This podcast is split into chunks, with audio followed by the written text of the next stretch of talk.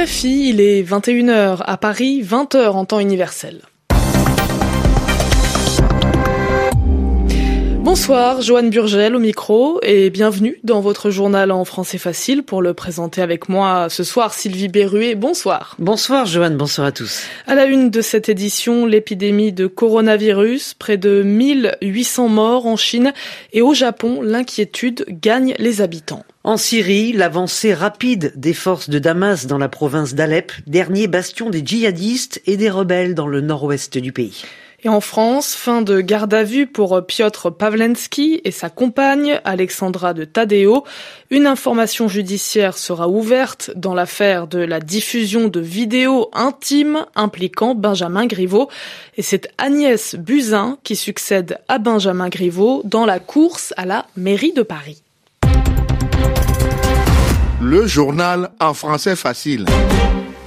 Le bilan de l'épidémie de coronavirus grimpe chaque jour en Chine. 1770 morts depuis décembre et l'apparition du Covid-19. C'est le nom donné au virus par l'Organisation mondiale de la santé. Il y a aussi cinq morts à l'étranger, dont un en France. Un touriste chinois de 80 ans est mort à Paris ce week-end. Et au Japon, la situation s'aggrave de jour en jour à bord du Diamond Princess ce navire de croisière qui est en quarantaine à Yokohama depuis le début du mois de février. 99 passagers supplémentaires viennent d'être testés positifs. Au total, plus de 450 personnes sont infectées par le virus et ce bilan pourrait encore augmenter puisqu'un millier de croisiéristes n'ont toujours pas été testés. Les Japonais suivent forcément avec inquiétude l'évolution de la situation. Dans plusieurs régions du pays, le nombre de contaminations s'envole. À Tokyo, Bruno Duval.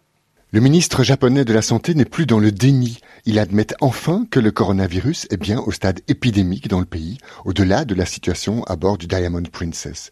Ce changement de ton n'a pas échappé à l'opinion.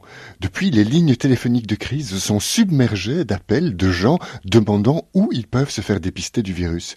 Et dans les régions touristiques, les hôteliers croulent sous les annulations de clients japonais refusant de séjourner dans des établissements qui, au même moment, accueillent des touristes chinois. Les Chinois, visiteurs, mais aussi immigrés, ils sont près de 800 000 au Japon, qui sont victimes de propos racistes sur les réseaux sociaux et de discrimination dans la vie quotidienne. Les plus grands journaux nippons s'effarent de ces réactions, je cite, terrifiantes, dans un pays qu'ils jugent en proie à l'hystérie. Un pays dont même les plus vieilles traditions sont ébranlées par la crise. Dimanche, le palais impérial sera fermé au public, alors que ce sera le jour anniversaire de l'empereur. Une telle décision, due au principe de précaution, c'est du jamais vu depuis près de 25 ans. Bruno Duval, Tokyo, RFI. Le régime syrien progresse rapidement dans la province d'Alep. Les troupes de Bachar al-Assad ont pris le contrôle d'une grande partie de la région tenue par les rebelles et les djihadistes. L'aéroport d'Alep, deuxième ville de Syrie, va rouvrir aux vols commerciaux cette semaine. Une première depuis sa fermeture en 2012. Le président syrien Bachar al-Assad estime que cette avancée de ses troupes annonce la défaite finale des opposants au régime, mais il est resté prudent sur la fin prochaine de la guerre qui ravage son pays. Alep, reconquise il y a près de quatre ans déjà, est désormais hors de portée des tirs des djihadistes. Sami Boukhelifa. Alep, deuxième ville du pays, est reconquise par les troupes de Bachar al-Assad en décembre 2016. Près de quatre ans plus tard, alors que les forces loyalistes mènent une nouvelle offensive dans la région, dans la province voisine d'Idlib, elles en profitent pour consolider leur position à Alep. Plusieurs localités aux abords d'Alep ont été reprises aux rebelles et aux djihadistes qui pilonnaient régulièrement la métropole. Sur le terrain, la stratégie du régime de Bachar al-Assad et de ses alliés russes et iraniens semble porter ses fruits. Leur progression est fulgurante, mais cet enchaînement de victoire à un prix et ce sont les civils qui le payent. Selon des militants de l'opposition contactés à Idlib, plus d'un million de personnes ont été déplacées durant les dernières semaines à cause des affrontements. Les frappes aériennes sont ininterrompues et les menaces d'Ankara ne changent rien à la situation. La Turquie, soutien des rebelles, craint une nouvelle vague migratoire vers son territoire et exige un arrêt des combats immédiat. Le président turc Recep Tayyip Erdogan a promis de frapper le régime syrien s'il n'obtempérait pas, mais le pouvoir de Damas semble déterminé à poursuivre sa reconquête. Sami Boukhelifa. Et ce dernier chiffre donné par l'ONU, les violences dans le nord-ouest de la Syrie ont fait 900 000 déplacés depuis le mois de décembre. Une conférence des donateurs a eu lieu aujourd'hui à Bruxelles pour aider l'Albanie à se reconstruire après le séisme de novembre dernier. D'une magnitude de 6,3, le séisme a fait 51 morts et 17 000 personnes déplacées. Plus de 80 000 bâtiments ont subi des dégâts. Le gouvernement albanais a estimé qu'il fallait plus d'un milliard d'euros pour tout reconstruire et c'est ce qu'il a obtenu grâce aux dons. Dans la petite ville sinistrée de Toumae, à 45 km de la capitale, on attend ces travaux avec impatience. Le reportage de Louis Seyé. Une cigarette à la main, Imer regarde le champ de ruines devant lui. Depuis le séisme du 26 novembre, son vieil immeuble est inhabitable. Malgré le froid, c'est dans une serre que dort ce paysan de 60 ans. Je me mets sous les couvertures et puis je dors. J'ai pas d'autre choix. Je n'ai pas été candidat pour être logé parce que j'ai mon terrain et mon champ ici. Je ne peux pas partir. Au milieu des décombres, des vêtements, des meubles défoncés, des fleurs, à Fouman, 24 personnes sont mortes dans l'effondrement de leur immeuble. Toujours sous le choc de la catastrophe, Davy, 20 ans, a vu sa ville se vider de ses habitants. Beaucoup de gens ont été relogés dans des appartements de location comme à Tirana, Kamsa ou ici Toumané. Il y en a qui sont aussi logés dans des maisons non habitées euh, de ceux qui travaillent en Italie ou en Grèce. Un projet de reconstruction a été annoncé par les autorités. Mais à Fouman, personne ne sait encore exactement quelle forme prendra la nouvelle ville. Près de la porte d'un immeuble défoncé, Davy montre une croix jaune. La croix jaune là que vous voyez, ça veut dire à réparer. Mais je crois, d'après ce que j'ai entendu, ils vont quand même le détruire. Inch'Allah, ils vont faire quelque chose de beau pour Toumané, quelque chose euh, qu'on n'ait jamais vu, parce que nous ici, nous restons abandonnés avec nos traumatismes. Les autorités albanaises ont chiffré le coût de la reconstruction à plus d'un milliard d'euros.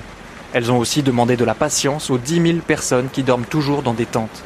À Fouman comme ailleurs, le début des travaux devrait commencer au printemps.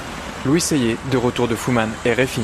En France, euh, l'enquête se poursuit dans l'affaire Benjamin Griveaux. Le russe Piotr Pavlensky et sa compagne Alexandra de Tadeo vont être présentés à un juge d'instruction. Une information judiciaire va être ouverte et il risque d'être mis en examen. Le couple est soupçonné d'être à l'origine de la diffusion des vidéos sexuelles impliquant Benjamin Griveaux. Ces vidéos ont poussé Benjamin Griveaux à retirer sa candidature à la mairie de Paris à un mois des élections municipales.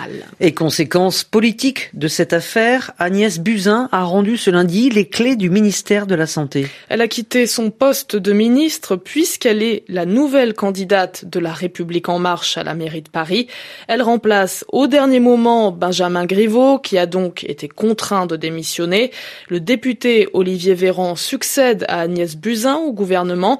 Lors de la cérémonie de passation de pouvoir, l'ancienne ministre était très émue.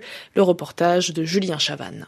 Mesdames et messieurs, c'est avec euh, une grande émotion que je quitte le ministère des Solidarités et de la Santé. Du début à la fin de son discours, Agnès Buzyn n'a pas pu retenir ses larmes et faire bonne figure.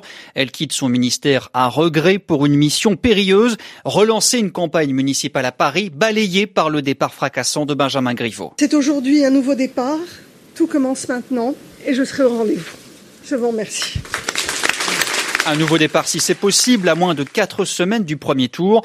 La soldate Buzyn est envoyée au front au pire moment, elle qui gérait l'épidémie de coronavirus, la crise dans les hôpitaux publics et la réforme des retraites. Mais son successeur Olivier Véran le promet face aux critiques de l'opposition, la transition est assurée. Je le dis ici en toute transparence, je partagerai avec euh, les Français l'ensemble des informations dont je disposerai et je pense pouvoir dire qu'à l'heure à laquelle je vous parle, il s'agit encore de la priorité, évidemment, numéro un de ce ministère. Olivier Véran sera plongé dès aujourd'hui dans le chaudron de l'Assemblée pour le début de l'examen de la réforme des retraites. Agnès Buzyn, elle s'est rendue directement au QG de sa campagne où les prochaines semaines s'annoncent là aussi mouvementées. Et la bataille parlementaire autour de la réforme des retraites après son passage en commission spéciale. Le texte est débattu à partir de ce lundi dans l'hémicycle de l'Assemblée nationale. Plus de 40 000 amendements ont été déposés par l'opposition qui dénonce une procédure accélérée pour faire adopter le texte. Voilà, c'est la fin de votre journal en français facile.